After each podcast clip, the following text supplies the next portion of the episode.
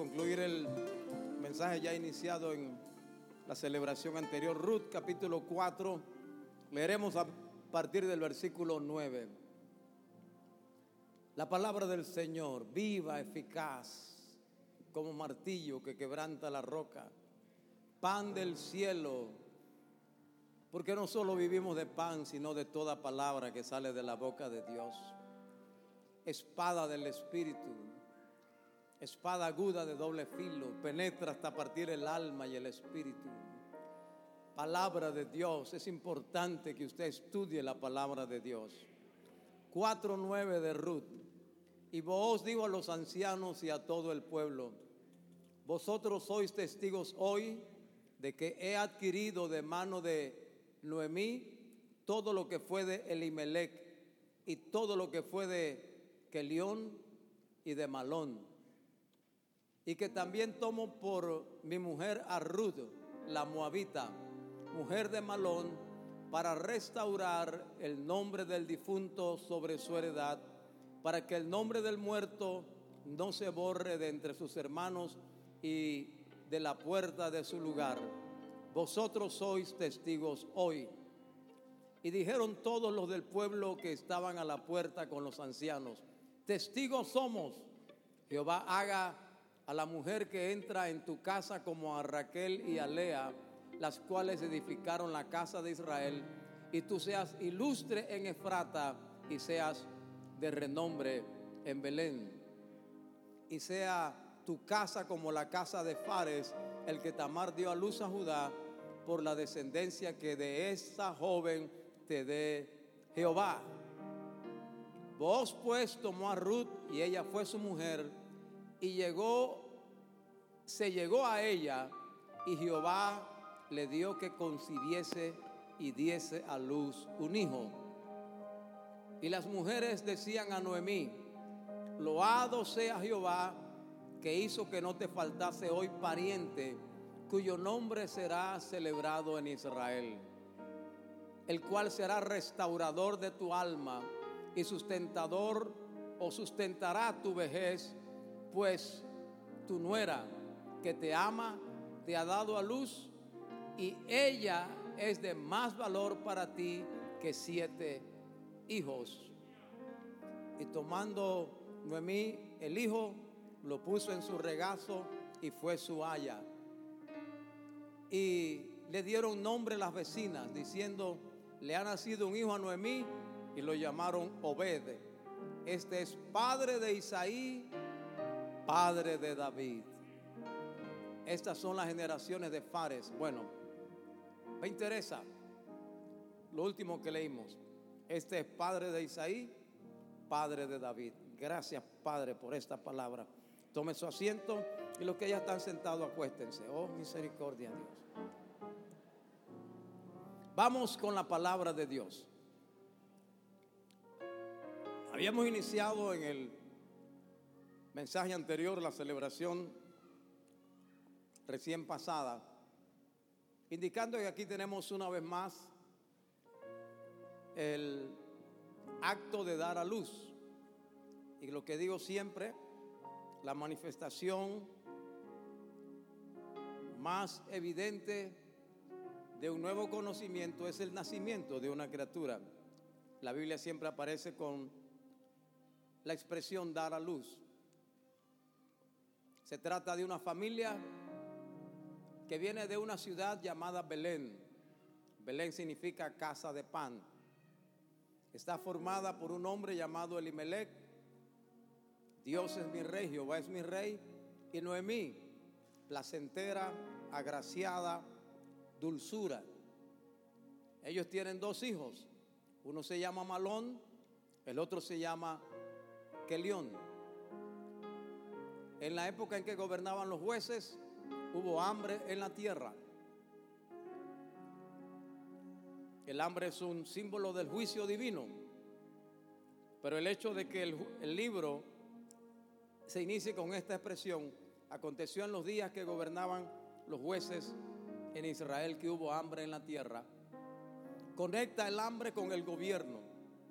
Y dijimos entonces Solo estoy repitiendo muy brevemente que para nosotros es importante que oremos por nuestro gobierno, porque toda decisión del gobierno nos va a afectar a nosotros. Y que Dios se maneja por gobierno, todo en la vida es manejado por gobierno, incluyendo su familia, su iglesia. Donde no hay gobierno, hay desorden. Y eso es lo que dice el libro de jueces, capítulo 17 versículos 6 y, jueces 21, 25, en aquellos días no había rey en Israel, cada uno hacía lo que bien le parecía.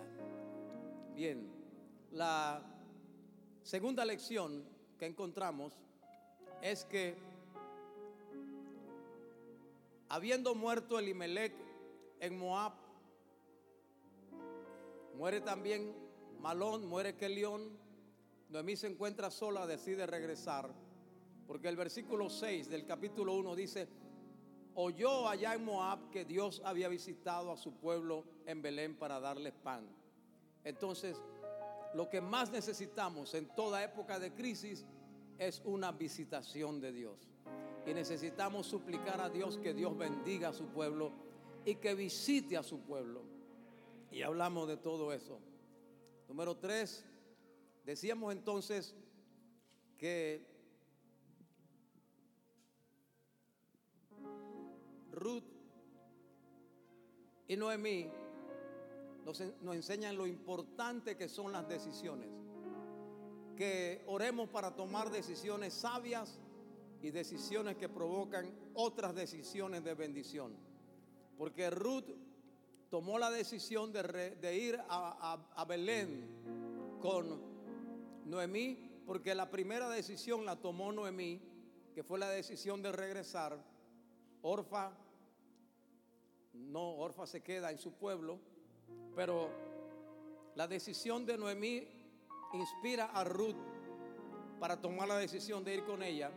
Y luego vamos a ver más adelante que por la decisión que Ruth tomó de llegar a Belén, Booz tomó la decisión de casarse con ella y de ellos vino Obed, el padre de Isaí, Isaí, el padre del rey David y la línea de Jesucristo. Los dormidos me dan un poderoso amén.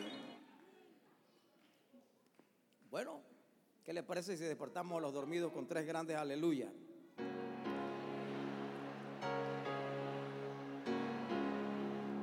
La última lección que habíamos visto en la celebración anterior fue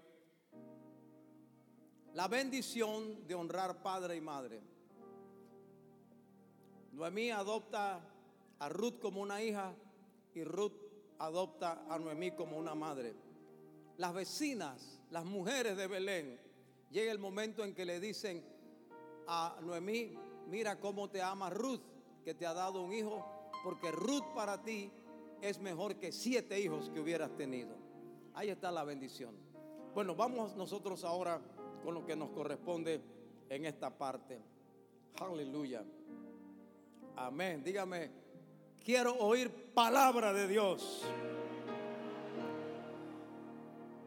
La siguiente para los que copian es la bendición de la gracia. La bendición de la gracia. Ya estamos en Belén, pero hay que vivir. Para vivir hay que comer. Para comer hay que trabajar.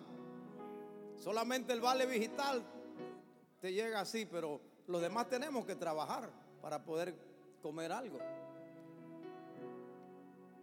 ¿Y dónde va a trabajar? ¿Cómo hacemos? Entonces Noemí le dice a Ruth, llégate a alguno de los campos, porque sucede que en la providencia divina ellas llegan a Belén cuando se está dando la época de la cosecha, la cosecha de cebada. Así que llégate a uno de los campos y espiga allí y consigue algo. Y ella se va. Y comienza a recoger de las esquinas, del borde, de lo que se les cae a los otros de los que dejan atrás y lo hace con mucha diligencia. lo hace con tanto interés y empeño que el dueño del campo le pregunta a los segadores, oye, ¿quién es esa muchacha que, que está trabajando? Aquí hay puro hombre, pero esta es mujer y está trabajando más que los hombres. Parece chiricana. Entonces le dijeron, ella es Noemí la moabita que vino con Ruth y no ha parado de cosechar desde que llegó hasta ahora. oh, llegó allá, sacó el celular, le tomó un video, le tomó una foto y dijo, y la llamó y le dijo, muchacha, espiga todo lo que quiera. Yo le he dado orden a los demás que no te molesten, que nadie te moleste. Es más, si tienes sed, ven donde están las siervas y toma agua. Y a la hora del mediodía le dijo, ven a comer acá con nosotros. Dice la Biblia en Ruth, capítulo 2, que ella le dice, halle yo gracia ella suplica la gracia de Dios. Ruth capítulo 2, versículo 2. Porque la gracia de Dios nos abrirá puertas. La gracia de Dios abre puertas. La Biblia dice, toma la palabra de Dios, átalas a tu cuello, escríbelas en las tablas de tu corazón y hallarás gracia y buena opinión a los ojos de Dios y de los hombres. La palabra gracia es en el griego Hanan y también Ratson. Esa es la palabra para el Antiguo Testamento en el hebreo. Nuestra Biblia de esas dos palabras traduce una sola, la palabra gracia. Y en el Nuevo Testamento es la palabra caris. Pero esta palabra tiene un significado muy amplio. Va desde favor hasta misericordia. Va desde compasión hasta amor. Va desde aceptación hasta fuerza. Así que cuando ella dice, halle yo gracia delante de ti. Primero en el 2.2, ella suplica que Dios le dé gracia y habla con Noemí que Dios me dé gracia. Pero cuando habla con Boaz le dice, halle yo gracia delante de ti. ¿Qué es la gracia? La gracia es la acción divina en nuestro corazón. Es algo que Dios produce en el corazón para que yo pueda hacer exactamente a lo que Dios le agrada. La gracia es la acción divina en mi corazón para que yo pueda desarrollar mi vida conforme a la voluntad de Dios. La gracia es la acción divina para que yo pueda actuar conforme a los propósitos, al deseo o a la voluntad de Dios. La gracia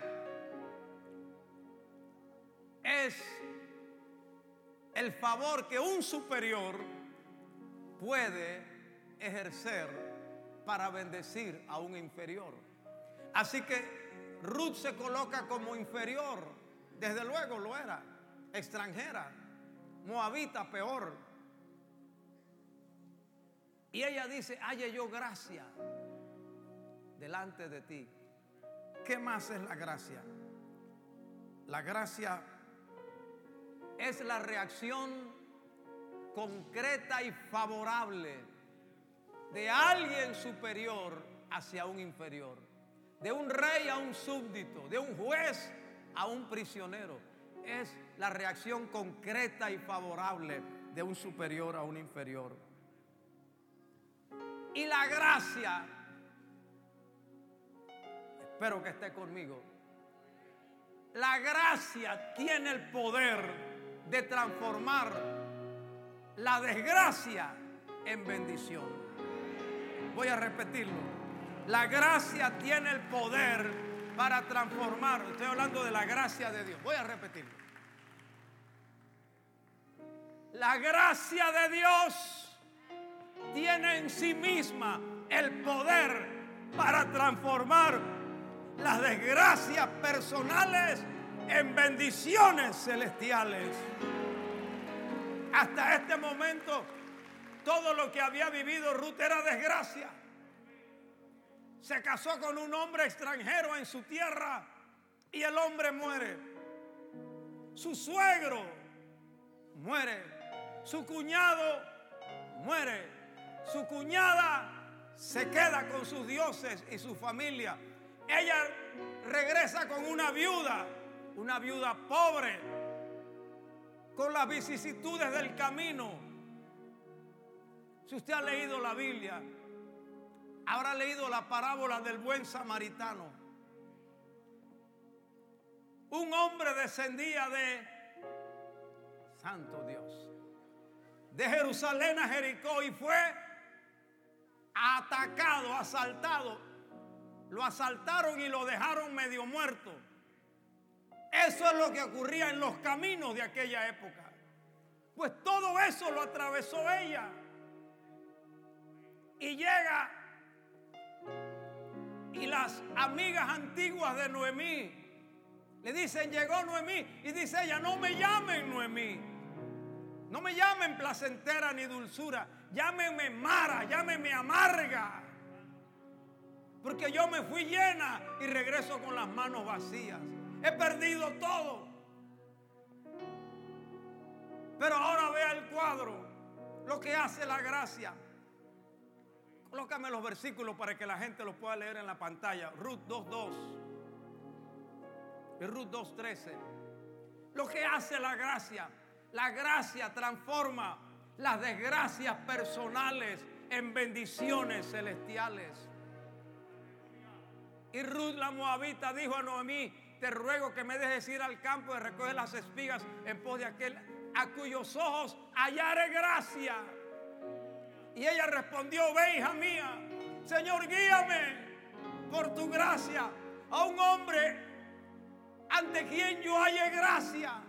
Y ahí está ella con vos.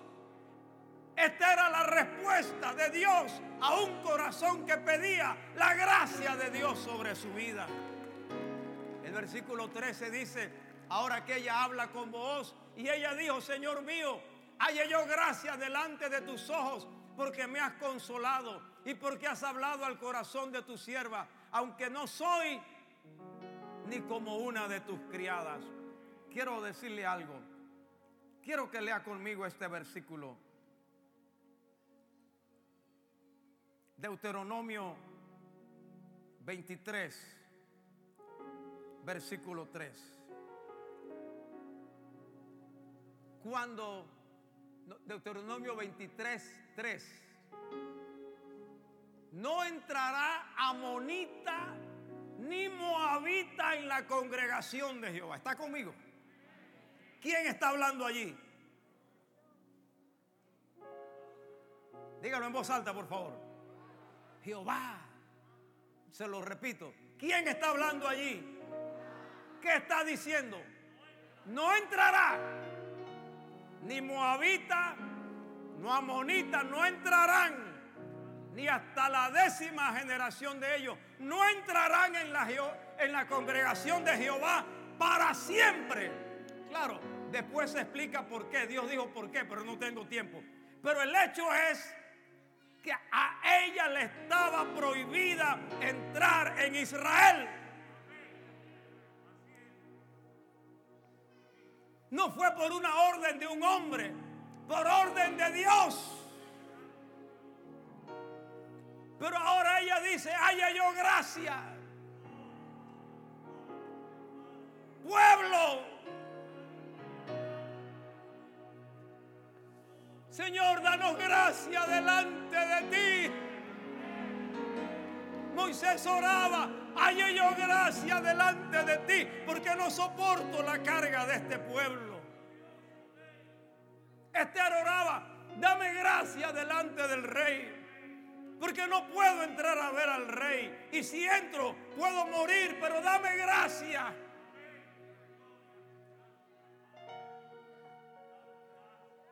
Pero quiero decirle algo a ver si alguien se emociona en esta casa. Si tuviera yo aquí a los que estaban en la reunión anterior, este, este, estuviera encendido aquí alabando a Dios y pactando y sellando porque eran jóvenes y eran de otro distrito. Pero no sé, que eh, como que no tengo ahora unción para, para predicarles bien a ustedes.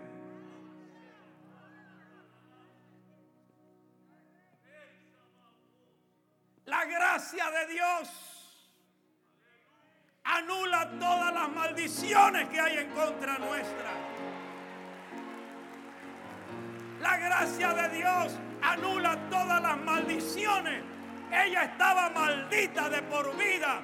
Ella y sus descendientes nunca podía entrar a Israel.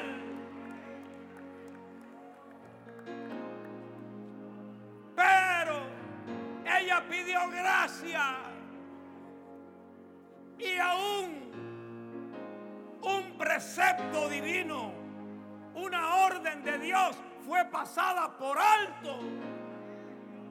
Porque la gracia de Dios tiene más poder que los juicios de Dios. La gracia de Dios tiene más poder que los juicios de Dios. Y yo quiero hablar a alguien que ha cometido errores, que ha pecado. Pablo lo dijo, donde abundó el pecado, sobreabundó la gracia. Quiero hablar con alguien que ha fracasado. Clama la gracia de Dios y verás que la gracia de Dios está por encima de las consecuencias que nos han traído nuestros propios errores y nuestros propios malos pasos.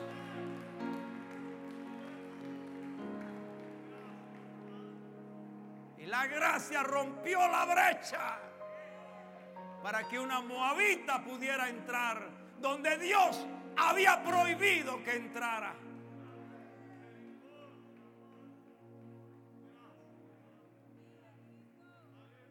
La gracia te dará la entrada. Donde las leyes de los hombres te han dicho que no puedes entrar. Yo le digo a los indocumentados que me escuchan hoy en Estados Unidos.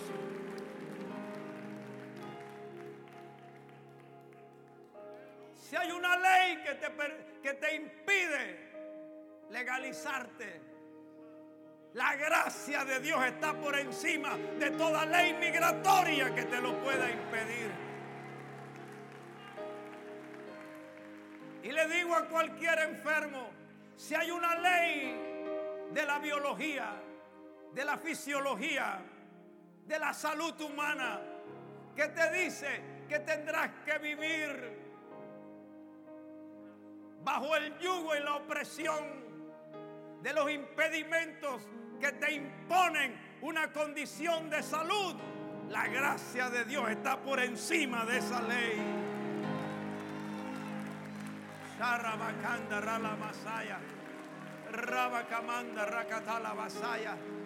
Es por la gracia de Dios que hoy puedo predicar. Y por eso levanto la voz y grito. Porque hace muchos años se me fue impedido hablar. Estuve por un año totalmente incapacitado de hablar. Mis cuerdas vocales quedaron inservibles. Pero por la gracia de Dios recuperé la voz por encima de las leyes humanas.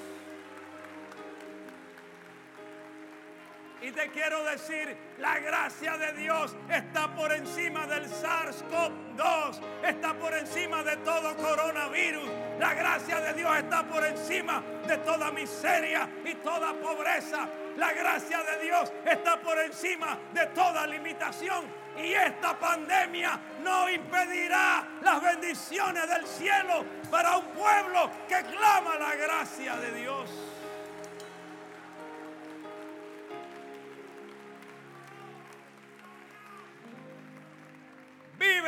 En cuya presencia estoy. Haya yo gracia delante de ti, Padre. Haya yo gracia para predicar la palabra. De manera que rompa las barreras que la, que la historia, que la cultura, que la religión, que la dureza del corazón, que la vida diaria nos ha impuesto. Hay ello gracia para predicar la palabra y llegar a tocar la fibra más profunda de los corazones. Hay ello gracia para predicar la palabra de manera que el Espíritu Santo se mueva y toque la vida con poder. Porque sin tu gracia, Señor, será imposible. Oh, Ramalai que amanda. De quereveste que le besé. Estás iniciando un trabajo, clama la gracia de Dios. Estás en una actividad que no es la cotidiana, la que has aprendido en la vida, clama la gracia de Dios. Tienes un proyecto nuevo, clama la gracia de Dios. Oh, Sanori Andalai. Aleluya, aleluya. Oh poderoso Dios. Yo siento que tu gracia fluye. Mi cruz nunca será más pesada que la gracia de Dios sobre mi vida. Pablo recibió esta palabra. Tres veces le he pedido al Señor que lo quite de mí un aguijón terrible que me abofetea. Y le he pedido al Señor que lo quite de mí. Y la respuesta que Dios me ha dado es, bástate mi gracia, porque mi poder se perfecciona en la debilidad. Bástate mi gracia. Oh, de ley, randalala la I need your grace, oh Lord your divine grace, your holy grace, your powerful grace, my Lord. Hallelujah.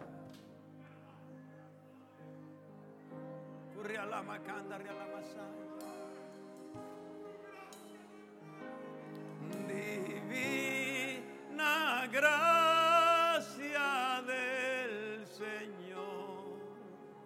que un día me salvó, fui ciego y la luz me dio. Perdido y me salvó.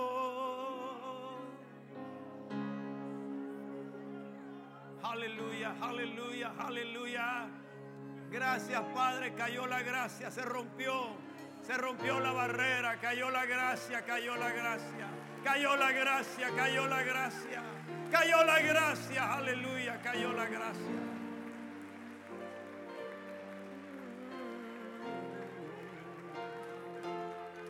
Oh, revele, bese, que enderele,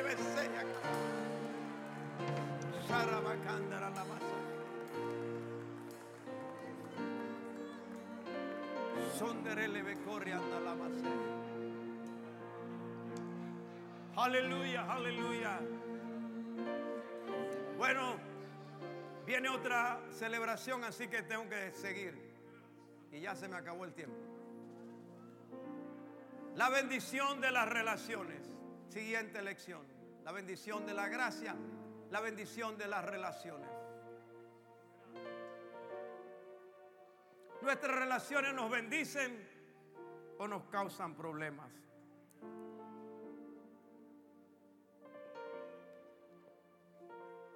Cultiva relaciones de bendición, pueblo. La persona más influyente en la vida de Ruth fue Noemí. Porque entre ellas se desarrolló una relación de bendición. Óyeme esto. La buena relación une lo que las grandes diferencias separan. Again. La buena relación une lo que las grandes diferencias separan.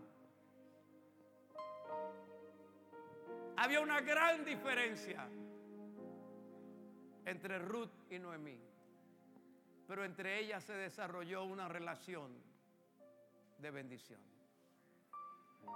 Había una diferencia de etnia. Ruth era moabita. Noemí era israelita. Ella era una gentil. No debería ni ser tratada, era una gentil. Había una diferencia de religión. Noemí adoraba a Jehová, no tenía ídolos. Ruth adoraba a Chemos y a Moloch y era idólatra. Había una diferencia de cultura, idioma, costumbres, usos, expresiones, etcétera. Ruth comía puerco, cerdo, langostino. Noemí, nada de eso, ni siquiera podía tomarse un café con leche después de comerse un emparedado. Porque los judíos no lo hacen. No mezclan la leche con la carne, nunca en una comida. Todo eso era diferente. Y había una diferencia de edad. Noemí era una mujer adulta que debería haber tenido nietos. Y esta era una muchacha tal vez de 20, 22 años o algo así. Así que había grandes diferencias, pero solo una cosa las unía. No me pidas que te deje, ni que me aparte yo de ti. Tu pueblo será mi pueblo y tu Dios mi Dios será. Todo nos separa, Noemí. Pero hay una cosa que nos une. Hay algo que nos une. He aprendido de ti a conocer a Jehová. Y tu Dios será mi Dios. He renunciado a mis dioses y tu Dios será mi Dios. Por tanto, a donde quiera que tú vayas, yo iré. Y donde tú vivieres, allí viviré yo. Donde tú murieres, allí yo seré sepultada. Así me haga Dios y aún me añada que solo la muerte hará separación de nosotras. Cuando Dios te una a alguien, en el caso del marido y la esposa, en el caso de socios, en el caso de compañeros de ministerio, en el caso de los pastores que Dios ha levantado de este ministerio y ahora trabajan acá. Y ayer se levantó un pastor nuevo, el pastor Lucas, predicando con poder. Amén. Amén. Pues les quiero decir, siga consejos sabios. Porque una relación debe ser para tomar buenas decisiones. Y los consejos que Ruth recibió de parte de Noemí, ella los cumplió al pie de la letra y terminó trayendo la línea del Mesías. Forma amistades sólidas, amistades donde haya sinceridad, y donde podamos decirnos las cosas abiertamente sin que eso represente ofensa ni herida. Cultiva el respeto. Aunque ella era joven y bonita, jamás le faltó el respeto a Noemí. Y aunque estaba en una tierra diferente, se sometió con todo respeto a lo que Noemí le decía. Y acepta un plan para tu destino. El plan no lo elaboró ella.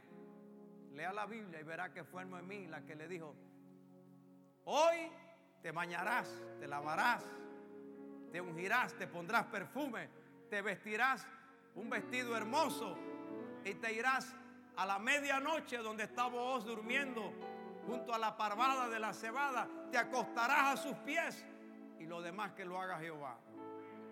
Y ella lo hizo exactamente así. Alabado sea Dios. Número tres. Oye esto. La bendición de apropiarse de la palabra de Dios. Ruth llegó a donde llegó porque se apropió de la palabra de Dios. Hay evidencia en la Biblia para inferir lo que voy a decir. Ella se apropió de dos promesas que la palabra de Dios había dejado. Ya halló gracia. Esa fue una puerta de entrada enorme. Hallé yo gracia delante de ti. Ella entendió el poder de la gracia. Número dos. Quiero que lea conmigo rápidamente, por favor. Levítico 19, 9. Pero vamos rápido por el tiempo. Cuando ciegues la mies de tu tierra, no cegarás hasta el último rincón de ella, ni espigarás tu tierra cegada. Y no rebuscarás tu viña, ni recogerás el fruto caído de tu viña. Para el pobre y para el extranjero lo dejarás yo Jehová vuestro Dios. Vamos ahora a Deuteronomio, capítulo 24, 19. Deuteronomio 24, 19. Y usted me va a decir, ¿qué entendió de esto? Cuando ciegues tu mies en tu campo y olvides alguna gavilla en el campo, no volverás para recogerla será para el extranjero, para el huérfano y para la viuda. Para que te bendiga Jehová tu Dios en toda obra de tus manos. Cuando sacudas tus olivos, no recorrerás las ramas que hayas dejado tras de ti. Serán para el extranjero, para el huérfano y para la viuda. Cuando vendimias tu viña, no rebuscaréis tras de ti. Será para el extranjero, para el huérfano y para la viuda. Y acuérdate que fuiste siervo en tierra de Egipto. Por tanto, yo te mando que hagas esto. ¿Está conmigo? Esta es palabra de Dios que Dios le dio a Moisés cuando todavía no habían entrado a la tierra prometida. ¿Está conmigo? Ahora ella llega a Belén. Tienen que comer. Noemí le dice, ve a buscar comida en algún campo donde están espigando. Porque Noemí le dijo, ellos no pueden irse a los rincones. Ellos tienen que cosechar en el área abierta. Pero los rincones está prohibido por Dios. Hay palabra de Dios.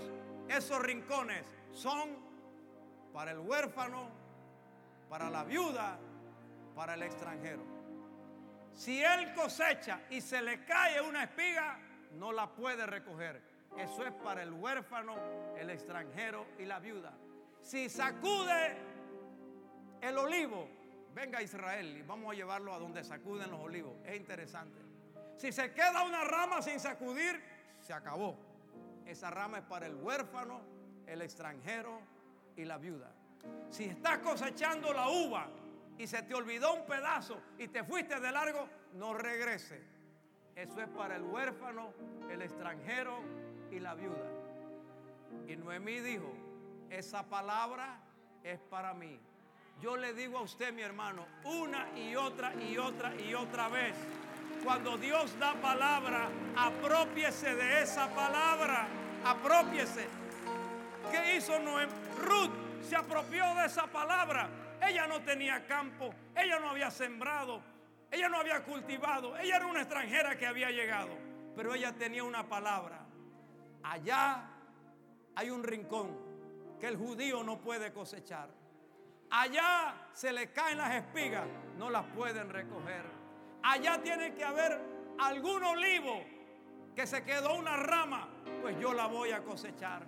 Allá hay un viñedo donde se quedó un pedazo, ese es mío, ese es mío, ese es mío. Hay iglesia del Señor, aprovecha lo que Dios te está diciendo. Alabado sea Dios. Hoy es día de hallar gracia delante de Dios. Eso es mío eso es mío.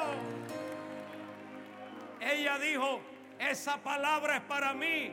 ¿Por qué dijo ella eso? Porque yo soy, soy extranjera, soy viuda y soy huérfana. Eso es para mí entonces. Y dice que Noemí se sorprendió de la cantidad de cosecha que ella llevó ese día. Amado, amada, que se sorprendan de las bendiciones que Dios te da porque te apropias de la palabra.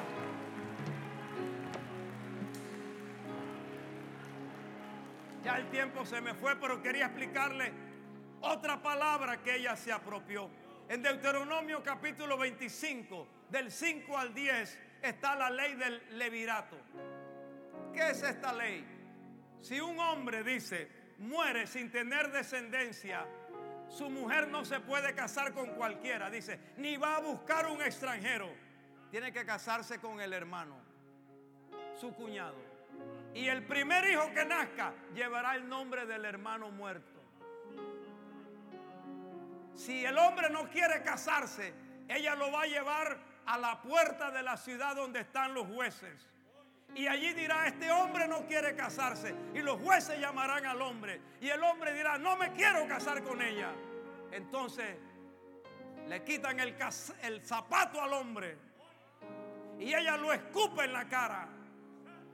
Y la casa de ese hombre se llamará para siempre la casa del descalzo. La casa del descalzado.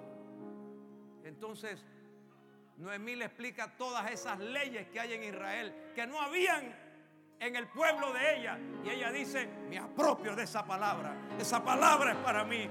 Esa palabra es para mí. Por eso ella se va donde él está durmiendo. Porque él es pariente de ella. Y tiene derecho a redimir. Porque era la ley. Así estaba escrito. Pero si ella no se apropia de esa palabra, aunque esté escrito, no pasa nada. No sé si me hago entender. Ya está en la palabra. Pero si uno no se apropia, no pasa nada. Pero ella se apropió de la palabra. Y a la medianoche el hombre siente algo en el pie. ¿Qué es esto? Así dice la Biblia. A medianoche, sin linterna, sin luz eléctrica ni nada. Y él dice, soy yo tu sierva, haya yo gracia. Y él dijo, ya la gracia la hallaste. Ahora tenemos que hallar otra cosa. Entonces, le dijo, mira, ella dice, yo sé que existe una ley que el pariente cercano tiene que casarse conmigo. Pero mi cuñado murió, no tengo más parientes cercanos, eres tú. Y él dijo, no, no, no, yo quiero, pero hay otro más cercano que yo. Así que vete y la llenó de cuanta cosa y lo mandó al temprano. Dice, antes que los hombres distinguieran quién andaba. Así que ella se puso su manto, su poco de cosas y se fue. Y Noemí cuando llegó le dijo, ese hombre no estará tranquilo hasta que esto se resuelva. Así que el hombre fue a la ciudad. Usted ha leído la historia. Y le dijo, fulano, tú tienes que redimir lo que fue de Elimelech, o sea, comprar las tierras de él, para que Noemí tenga para vivir. El, el hombre dijo, yo redimo, redimir es comprar, yo redimo. Pero él le dice, recuerda que la ley dice que al redimir tienes que casarte con la, con la viuda. Él dice, ah, no, no, esa parte sí no, porque... Entonces, el hombre le dice a, a vos, redime tú. Y vos llama a los ancianos, o sea, a los jueces, a la puerta de la ciudad. Quítate el zapato, zapato, el zapato de manacho, se selló. Ahí es donde vos hace la declaración y el juramento. Delante de ustedes yo me comprometo a comprar todo lo que fue de Limelec y también a recibir a Ruth por mujer. Amado, ¿cuál es mi punto?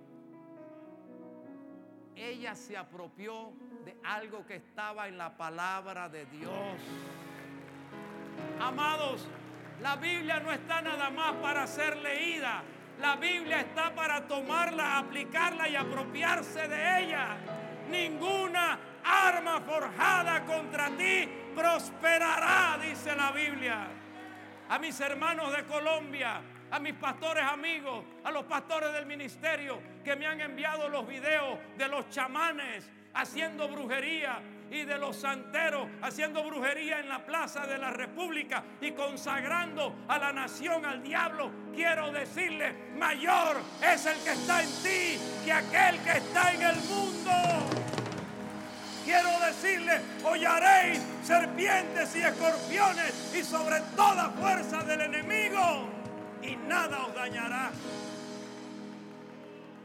La palabra de Dios tiene promesa para todas las situaciones de la vida. Para todas. Apropiate de la palabra. La última lección que quiero dejarles. Alabado sea Dios. Alabado sea Dios. Alabado sea Dios. Prefiere lo justo frente a lo fácil. Siempre decide hacer lo justo, aunque sea complicado, y no hacerlo fácil si no es lo que Dios le agrada. Y esto no es necesariamente pecar. Prefiere lo justo frente a lo fácil. De manera que lo puedo decir de otra manera. Vive siempre para agradar a Dios. Ustedes trajeron a, al fulano. Dígale a fulano que venga. Porque fulano tuvo una gran oportunidad. En la mañana vos se encuentra y le llama, ¡Hey, fulano! No da ni el nombre. Y fulano viene. Y fulano, tú tienes que redimir. Yo redimo, me gusta. Claro, yo tengo plata, compro la tierra. Ah, pero cásate con, con la viuda. Ahí sí no. Ahí sí no. Fulano hizo lo fácil. Uh, are you Iverson? Yeah. Please. Don't let him go. Because I am uh, a command from God. I want to pray for him.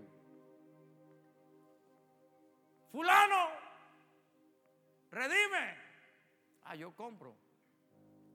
Pero a la hora de la hora hizo lo fácil. No lo justo. A él le correspondía tomar esto.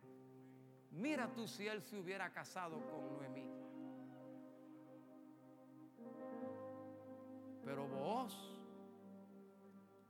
tomó el tamal, agarró el problema, pero hizo lo justo. Y Dios al final siempre honrará al que hace lo justo.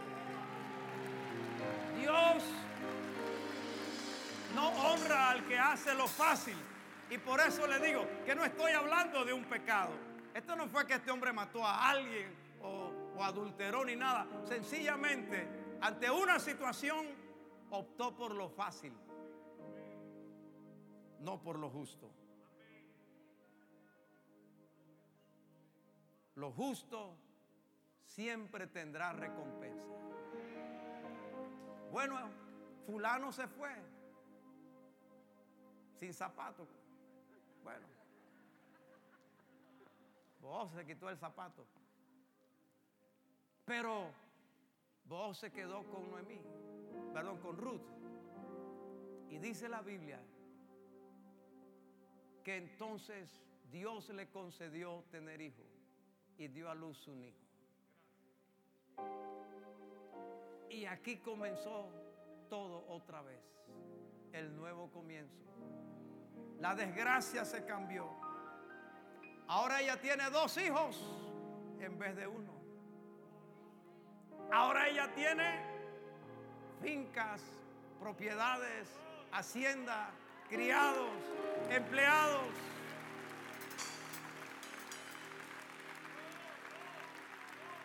Vos dice, oye, Ruth, tú has hecho misericordia y no te ha importado ir a buscar a un joven.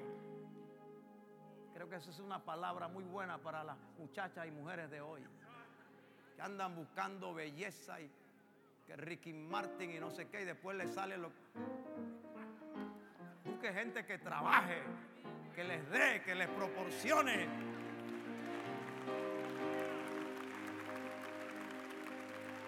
Y dice la Biblia que de esta unión nació un muchacho. Que dijeron para Noemí, ella vale más que siete hijos para ti. El muchacho lo llamaron al niño, lo llamaron Obed.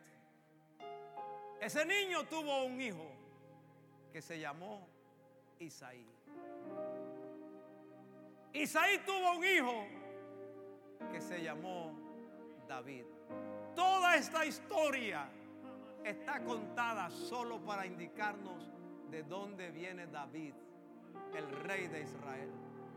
Aquel de quien los ciegos clamaban, Jesús, hijo de David, ten misericordia de nosotros. Quiero decirles, mis amados, esta pandemia ha dejado mucha pérdida y en medio de ella ha habido mucha desgracia.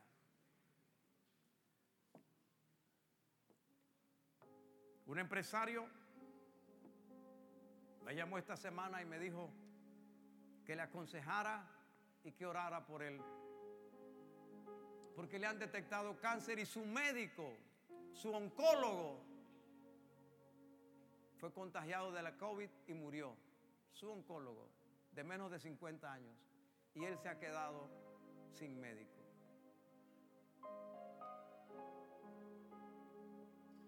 Me hablaban esta mañana de alguien que perdió tres restaurantes aquí en la ciudad y un negocio de ejercicio y gimnasia. Bueno, ¿y cuánto de pérdida y dolor ha habido durante este tiempo? Pero en medio de todo esto, Dios tiene un nuevo comienzo. En la lección en la celebración anterior mencioné esto porque porque tocó mi corazón, porque es una respuesta a mi oración y porque vi la gracia de Dios. Vi la gracia de Dios. Ayer este santuario se llenó de niños y con ellos una explosión de alegría, una explosión de, de cántico, de alabanza, de adoración, de dedicación. Ayer tuvimos el nacimiento de un nuevo predicador aquí en la casa de Dios. Ayer vimos la gracia de Dios en movimiento. Ayer vi a los muchachos de misión infantil como ángeles atendiendo a la multitud de niños y de padres. Pero, ¿sabe? lo que más tocó mi corazón fue cuando ya todo terminó. Y muchos padres, muchas madres querían tomarse una foto con el pastor. Así que me coloqué en este rincón y era niño tras niño tras niño. Y llegó una señora con su niña. Y yo me coloco para la foto. Y ella me dice, sí está bien, pero no es eso lo que quiero. Es que me dijeron que usted es el pastor. Sí, yo soy el pastor, ¿en qué le sirvo? ¿Cómo hago yo para venir a la iglesia? ¿Cómo es que uno hace para, estar aquí en esto? Esto me gusta. Entonces,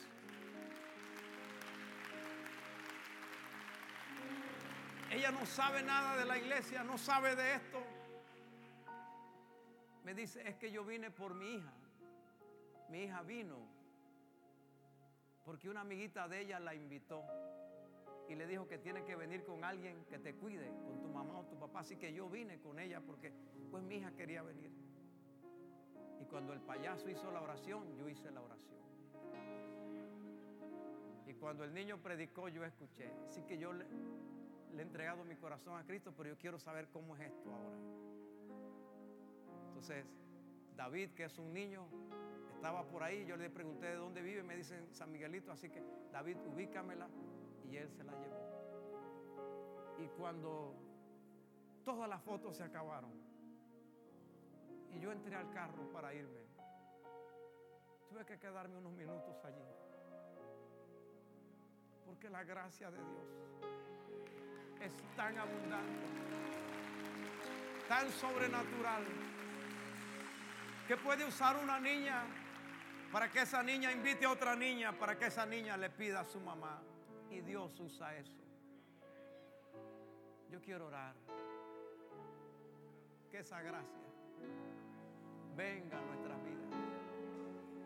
Toque nuestros corazones. Quiero orar que Dios te dé relaciones que te bendigan. Pero quiero orar que te apropies de la palabra hoy.